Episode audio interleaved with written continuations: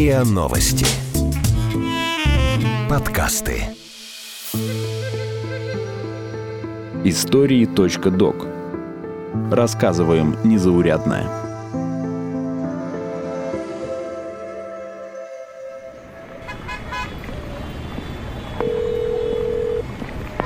Алло, здорово. Да, давненько.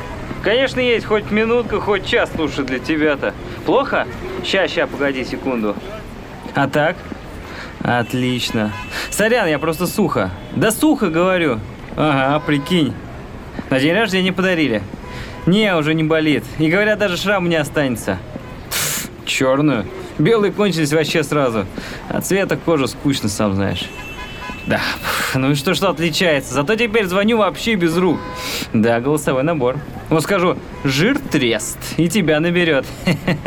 Ну да-да, давай, догони сначала, а потом отрывай. Да, оторвешь, я новую поставлю фигли. Титановые, чтоб с рукой сочетались. С подсветкой, с шагомером. Давно хотел. А ты пока бегать будешь, похудеешь. Смотри, сплошные плюсы. Да, и тебя туда же. Вот, а еще прикинь, это ухо с глазом коннектится. И там, короче, навигатор работает. Ну и плеер еще встроен. А, ну, не, почему? В оба. Там ободок такой вдоль затылка, ну и на родное ухо звук передает. Да с какие наушники же, Розавр? 2К30 же.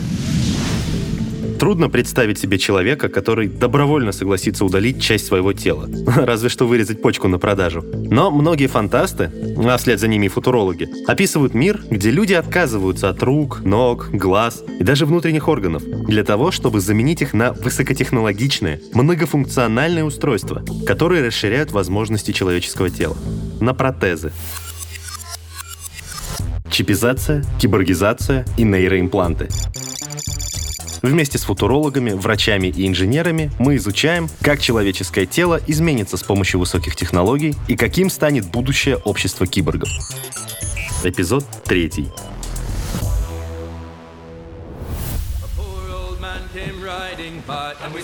Цинга и гангрена, акулы и медузы, абордажи и потасовки в портовых тавернах. Морская жизнь сурова и опасна сама по себе, а на пиратские суда смерть наведывалась в разы чаще. Самым везучим удавалось избегать ее, но зачастую ценой части своего тела. Отсюда привычный образ, знакомый из книжек и мультиков. Деревянная нога, крюк и стеклянный глаз под повязкой. Так выглядели простейшие протезы. Они помогали морским волкам не стать обузой для экипажа и даже продолжать бороздить моря до самой старости. Ну, или до следующего абордажа. На многих кораблях корсары даже откладывали часть награбленного или заработанного в общак, на случай, если кому-то из команды понадобится заменить потерянную конечность. На самом деле, утраченные части тела начали заменять на искусственные много раньше эпохи флебустьеров. Например, в Египте археологи обнаружили мумию с деревянным пальцем ноги, а на юго-востоке Ирана нашли древние останки с позолоченным глазом из битума. Это, кстати, показывает, что уже тогда протезы имели не только функциональную, и эстетическую, декоративную составляющую. Со временем протезы усложнялись и становились все более похожими на части нашего тела, как внешне, так и по своим способностям и возможностям. И все меньше они были носимым аксессуаром, постепенно превращаясь в неотъемлемый элемент внешности, быта и, собственно, организма. Качественный скачок был совершен в 20 веке. Последствия двух мировых войн разогнали махину научных исследований, предоставив ученым как новые технологии, так и богатый субстрат для тестирования новых протезов. И в середине столетия случились два прорыва. В начале 60-х годов шведский медик Ингвар Бранемарк обнаружил, что между правильно установленным титановым протезом и настоящей костью образуется прочная связка из соединительной ткани. На этом принципе теперь основан метод остеоинтеграции, самого прочного крепления протезов, при котором они в буквальном смысле срастаются с телом. А в конце 50-х в Советском Союзе впервые в мире была изобретена биоэлектрическая кисть. И уже в 1961 году производство биоэлектрических протезов предплечья было поставлено на поток. Если до этого протезы управлялись только движениями остатков мышц и сухожилий, то бионические протезы работают по совершенно другому принципу. Это мне объяснил Илья Чех, бизнесмен, инженер и сооснователь компании «Моторика», Если мы говорим, допустим, про те же протезы и биоэлектрические протезы, которые работают за счет считывания фантомных электрических импульсов, то есть человек предпринимает намерение подвигать фантомной конечностью, то есть сделать какое-то движение пальцами, и, соответственно, специальные датчики улавливают электрические импульсы, которые возникают в соответствующих мышцах, которые отвечают за движение там, тех или иных пальцев, либо за выполнение какого-то жеста. То есть это такой низкоуровневый, скажем так, человеко-машинный интерфейс, но, тем не менее, он уже работает не на механическом воздействии э, там, частей тела человека, а на биоэлектрическом. Бионические протезы выигрывают у механических в том, что человеку легче научиться ими пользоваться. Ему достаточно представлять те же действия, которые он совершал бы здоровой конечностью. Тем более, что сегодня многие компании разработали для своих пациентов и клиентов высокотехнологичные программы реабилитации, чтобы они быстрее привыкали к протезу. Так сделала и моторика, о чем мне рассказал ее второй сооснователь, директор по развитию Василий Хлебников. Мы начали искать варианты, как мы сможем отмасштабировать наши практики, наши умения. И тут пришел VR нам на выручку. Мы начали разрабатывать систему, которая содержит внутри программы реабилитации. Да? Мы эту программу реабилитации постарались геймифицировать, так как все-таки одно дело перекладывать кубики с одного конца стола на другое, а другое э, совсем другие ощущения дарит война с какими-нибудь инопланетянами или освоение космоса. Да? И как раз эта геймификация, она позволяет преодолеть порог некий для человека, потому что учить учиться это не просто. Протез можно вот так вот очень, очень условно, конечно, сравнить с э, велосипедом. И кто-то покупает велосипед и на нем по горам скачет, а у кого-то он на балконе хранится. Да, и вроде велосипед это весело, да, но все равно не все люди овладевают им на каком-то хорошем уровне. Тут точно то же самое с протезом. Кто-то очень классно и быстро он на задоре проходит все этапы, умеет владеть своим телом, умеет владеть своими мышцами, может управляющий сигнал правильно посылать, останавливать и так далее. А кому-то это дается сложнее. Но как раз геймификация призвана сделать так, чтобы условно условно появилась цель верхнего порядка – победить инопланетян, а вот сами сигналы управления и взаимодействия как с интерфейсом этим, да, мозг, мозг-компьютер через мышцы, да, он условно на подсознательном уровне отпечатывался и входил просто вот как в врожденная программа поведения, да, становился, ну, это приобретенное в данном случае, да. Кстати, когда мы говорим о протезах, то имеется в виду не только руки, ноги и пальцы. Да, это самое распространенное понимание термина, но не полное. Как я уже говорил, древние иранцы, и не такие уж древние пираты, Заменяли, например, еще и глаза. Также истории известны протезы носа, ушей и других частей лица. Они выполняли декоративную функцию, помогали не столько носителю, сколько окружающим. И человеку с обезображенным лицом и всем вокруг было легче общаться, когда недостаток был спрятан. Собственно, протезы конечностей, в числе прочего, тоже имеют такую функцию, особенно современные. Отказ от маскировки под настоящую руку помогает преодолеть так называемую зловещую долину. Психологический эффект, когда нас пугает нечто, не до конца похожее на человека воспринимают по-разному. То есть нету такой стигмы, как э, в отношении обычных людей с, с обычными протезами? В какой-то степени, я думаю, она снижается точно. Угу. Где-то внутри она есть. То есть любой человек, когда встречает человека без руки, он ну, немножечко смущается. Но э, если протез клевый, классный, интересный, выглядит как-то хай-течно, да, то в целом народ, конечно, ну, удивляется, многие восторгаются. Народ воспринимает... Он, наверное, испытывает какой-то страх, когда первый раз видит, да, но потом любопытство побеждает страх и интерес человеку как бы побеждает от желания убежать.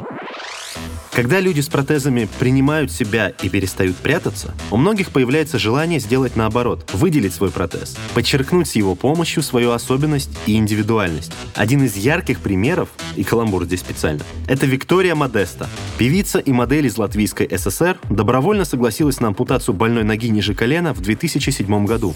Свое увечье девушка превратила в объект искусства и поле для творческих экспериментов. Сегодня у нее несколько разных протезов. Один обвешен хрустальными подвесками, подвесками. В другой встроена неоновая лампа. Третий, самый знаменитый ее протез, это огромный черный стальной шип. С ним Виктория дебютировала в мире музыки в клипе Prototype. Сегодня у этого ролика больше 12 миллионов просмотров на YouTube, а сама Виктория появляется на обложках журналов, снимается в клипах, участвует в модных показах и шоу, а в 2012 году выступала на церемонии закрытия Паралимпиады в Лондоне.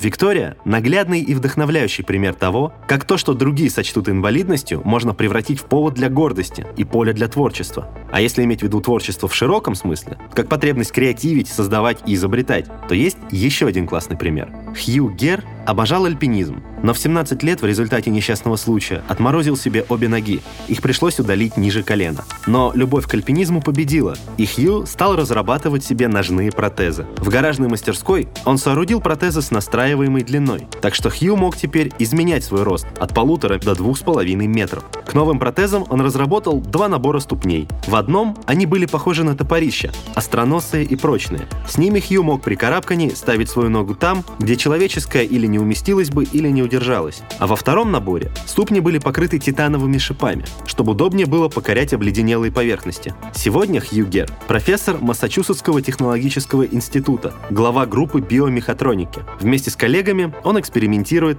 использует различные материалы, конструкции и технологии, чтобы создавать уникальные протезы ног, адаптированные под нужды и желания конкретного человека. На его счету новые ноги для бегунов, скалолазов, танцоров, ну и одного университетского профессора. Команда Гера фокусируется только на бионических ногах. Протезы рук, в которых больше подвижных деталей, делать намного сложнее. К примеру, сегодня в подавляющем большинстве моделей невозможно шевелить пальцами по отдельности, а большой палец вообще приходится двигать второй рукой. Но прорывные разработки есть. Например, в лаборатории прикладной физики при университете имени Джона Хопкинса в штате Огайо. Там изобретатели создали бионический протез для однорукой Марии Лумис. Браслет с кучей датчиков считывает сокращение остатков мускулов и импульсы с нервных окончаний в культе Мари. Эти данные передаются бионической руке, и девушка интуитивно управляет ей как своей собственной. Причем даже на расстоянии. Связь с рукой беспроводная. Но конкретно эта модель интересна не только высокой подвижностью и управляемостью. Через новую руку Мари может чувствовать. Ученые встроили в новую конечность датчики температуры и давления, поэтому девушка может через протез ощущать прикосновение. Это одно из самых новых достижений в сфере протезирования. Называется обратная связь. Илья Чех рассказал про несколько видов обратной связи в протезах несколько технологий. Есть вибротактильная обратная связь, она просто вибрирует, то есть это вибро, а, вибродвигатель. Она не очень удобная, потому что она при постоянном использовании она просто надоедает человеку. У него начинается раздражение от того, что постоянно что-то вибрирует. Вот. Есть электротактильная, это уже непосредственно электрическая стимуляция. Есть тоже свои сложности. И есть механотактильная, это то, на чем мы работаем. Она наиболее оптимальна с точки зрения там, цены, и качества и привыкания человека к ежедневному использованию. То есть механотактильная – это просто, по сути, механическое там, нажатие, давление на определенный участок кожи, который ассоциируется потом у человека с силой схвата того или иного предмета. Усилиями таких людей протезы в обозримом будущем станут неотличимы от настоящих частей тела. Не обязательно внешне, а по возможностям. Но тут возникает вопрос, на мой взгляд, вполне закономерный. А зачем вместо утраченного органа ставить такой же, если можно поставить что-то лучше, удобнее, функциональнее? Ну, если технологии позволяют. В первом эпизоде этого сериала я разговаривал с Алексеем Незнановым, доцентом Департамента анализа данных и искусственного интеллекта, старшим научным сотрудником Международной лаборатории интеллектуальных систем и структурного анализа Высшей школы экономики. Он рассказал мне, что эксперты выделяют три ситуации, когда имеет смысл изменять свое тело. Первое – по медицинским показаниям, второе – для улучшения коммуникации с людьми и окружающим миром. А удобство и расширение возможностей – это как раз третий случай. Естественно, хотелось бы, чтобы, например, человек-сварщик мог это делать без маски, электрода и прочего. Представляете, он моргает глазами, у него из пальца выдвигается электрод, и он что угодно варит. Да, это было бы Интересно, конечно. Но, с другой стороны, надо будет тогда в его тело поместить резервуар с э, да. топливом и так далее. То есть, это получается очень серьезные уже Изменения. не по медицинским показаниям, да, о по ролевой функции в процессе профессиональной деятельности. Я правильно понимаю, что это как раз и есть тот третий случай, когда да, люди... мы к нему пришли. Какие повседневные девайсы и предметы можно встроить, скажем, в протез руки? Да на какие фантазии хватит? Смартфон уже банально. Почти все производители высокотехнологичных протезов предусматривают хотя бы крепление для телефона, а то и возможность интегрировать его в новую руку. Есть реальные примеры, когда в протез встраивали музыкальные инструменты, квадрокоптер, игровой джойстик, лазерную указку. Запросы от заказчиков, по словам Василия Хлебникова, бывают самые разные. Мы не можем достичь полного повторения функционала руки, но человек уже носит с собой какой-то девайс, какое-то внешнее устройство, носимое устройство, к которому он привязан там не меньше, чем к своему телефону у простых людей. И, следовательно, почему бы нам не сделать его более функциональным? То есть, как автолюбитель любит свою машину, у которого функция не только ездить, но и слушать музыку, массаж делать, э, там, у кого-то бар есть, да, в машине и так далее, да, то есть уже есть возможность расширить функционал, поэтому мы можем это сделать. И тут, опять-таки же, мы положительно влияем на user experience с точки зрения того, что, допустим, с несовершенным протезом, протез протезом, который действует как человеческая рука, человеку сложно, допустим, взаимодействовать с банковскими картами и наличными. А мы строили протез PayPass, и это уже значительно упростило жизнь этого человека. Ну, то есть, если так взять, ну, в день мы ему экономим там несколько минут, и в целом настроение его улучшается. Вот. Мы строили сим-карту, встраиваем мобильный телефон. Это позволяет человеку по-другому взаимодействовать с какими-то цифровыми продуктами. Сейчас строим туда какого-нибудь персонального помощника, плюс пару кнопок управления умным домом, там интегрируемся с какими-то системами. У человека уже появятся дополнительные возможности, которые, в принципе, есть у человека с телефоном, но, опять-таки же, человеку с протезом сложно взаимодействовать с телефоном, да, особенно во многих ситуациях, ну или в некоторых ситуациях. И мы просто компенсируем за счет наших технологий, компенсируем и улучшаем пользовательский опыт. То есть цель именно в этом. Делать какую-то примочку ради примочки, ну да, там можно там лампочки воткнуть, еще что-то, но это просто прикольно, да, но есть реальный положительный эффект от таких действий, которые мы и видим, и пользователи наши видят. А что может быть полезнее, чем всегда иметь с собой оборудование для работы или хобби? Пример со сварщиком, который привел Алексей Незнанов, наверное, все же слегка экстремальный. А вот Хьюгер с его альпинистскими ногами в самый раз. Или французский татуировщик Шейтан Тене, который установил тату-машинку на протез правой руки. Господи, да те же самые пиратские крюки.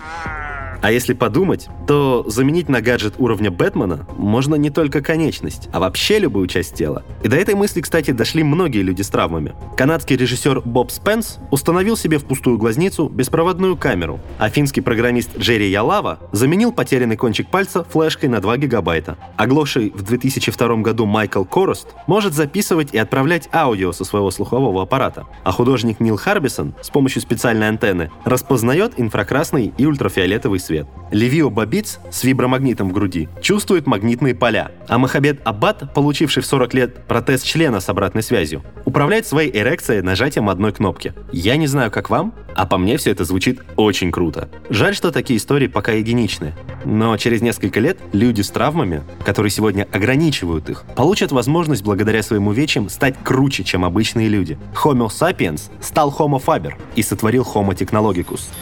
Но ладно. Время традиционной для этого сериала ложки дегтя. Не может же все состоять из сплошных плюсов. И киборгизация в том числе. Основные минусы киборгизации я обсудил с Василием Хлебниковым. Главная проблема бионических протезов лежит в технической плоскости. Они на электромоторах. И значит, требуют постоянной подзарядки. И чем более протез навороченный, тем больше он расходует энергии ну, как это как и с телефоном, да, каждая новая примочка в телефон, она снижает время заряда, да, там условно, но мы постепенно, постепенно будем расширять этот функционал с ростом качества и объемов питательных элементов. Тут э, надо искать баланс, надо искать баланс, то есть понятно, ну, мы там, допустим, для умного дома применять ZigBee, да, там какой-нибудь, да, там или BLE, да, Bluetooth Low Energy, то есть те технологии, у которых пониженное или более эффективное энергопотребление, вот, и тут баланс, но сейчас в целом элементы питания активно развиваются, во-вторых, вся эта сфера просто тонет в море юридических сложностей. Протезирование лежит на стыке инновационных технологий и медицинских процедур. И там, и там новшества внедряются колоссально долго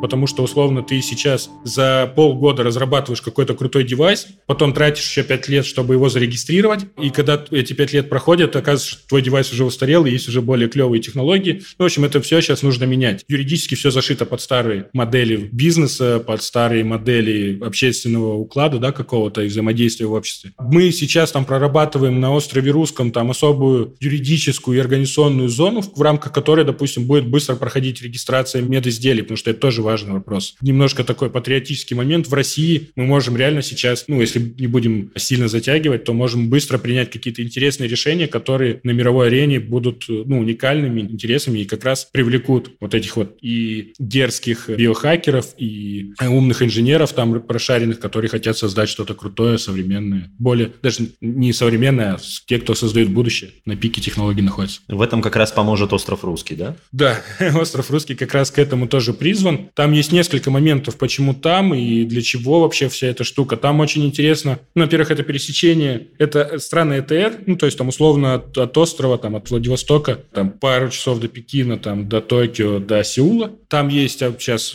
офшорная зона запущена, там есть безвиз. Там есть на самом острове Русский есть очень крутой медицинский центр с крутыми специалистами, с крутой командой. Есть научная база, вот. И, ну, есть некий голод в проектах, есть некий голод в каких каких-то инфраструктурных решениях. И мы хотим как раз этот голод утолить. И вот такая многофакторная у нас получилась схема, в которой вот там было бы интересно реализовать. Но есть там и минусы. Это специалисты, да, их надо туда привозить, там воспитывать тоже, да, но чтобы воспитывать крутых специалистов, нужны крутые специалисты. Вот. И, но это, опять же, можно решить за счет там Китая, Японии, Кореи, но и в том числе и наши ребята. У нас есть уже кто туда частенько мотается, условно, из грамотных, классных инженеров, бизнесменов и так далее. Вот. И со временем, я думаю, что мы туда сможем привлечь и крупный бизнес, кто занимается, ну, работает в этом направлении. Уже интерес есть, но опять-таки же там надо это все до конца оформлять, организовывать и так далее. И важно еще туда, конечно, привлечь самих пользователей в итоге, да, потому что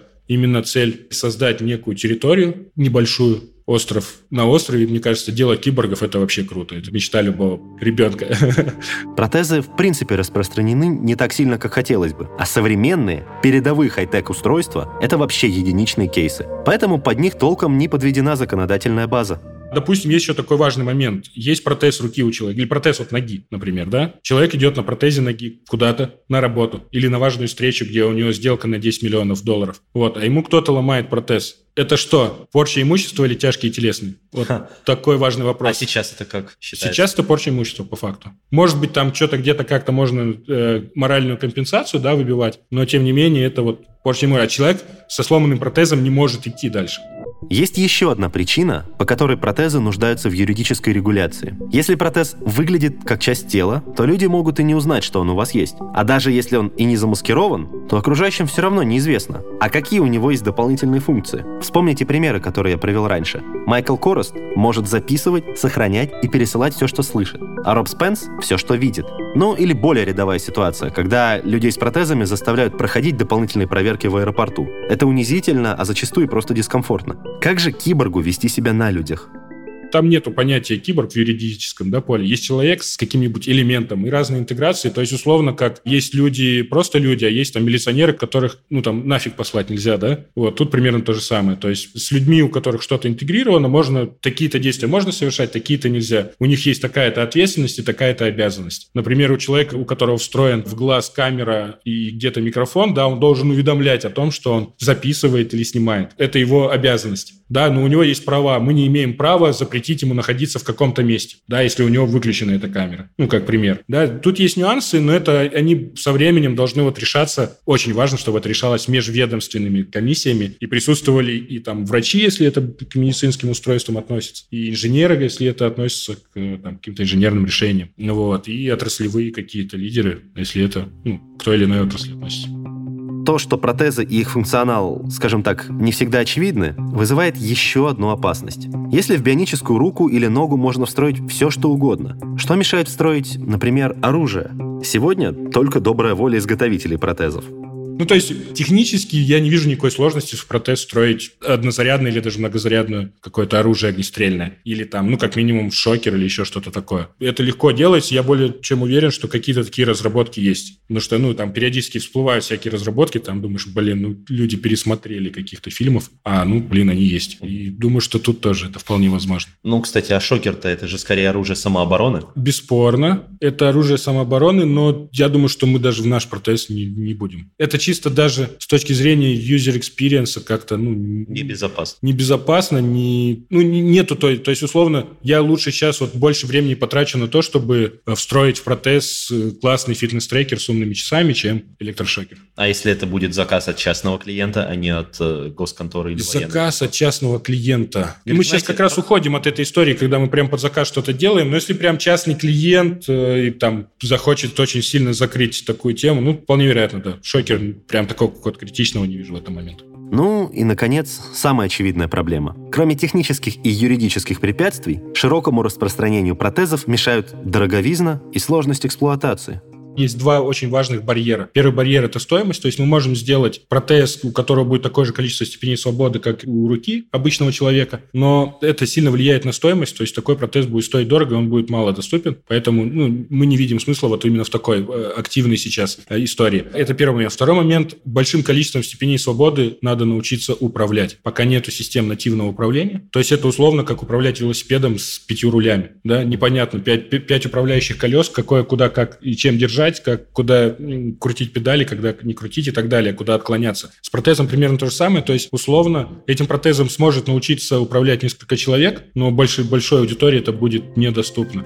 Но как раз эти сложности самые простые и решаются временем. А с появлением доступных протезов повсеместно, трудности, вызванные косностью общества и официальных институтов, рассосутся сами собой.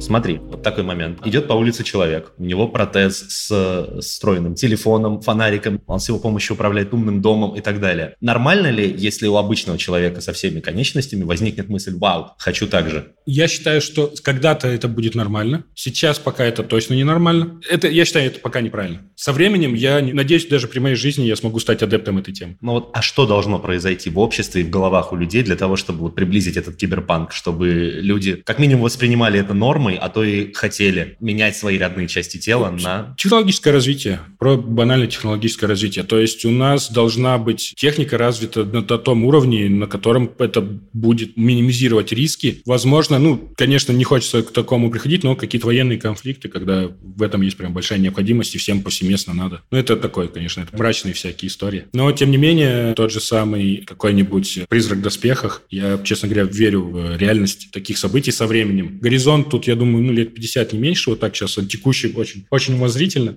Курсвейл, Курсвейл говорит, что это все быстрее произойдет, но мне пока не верится.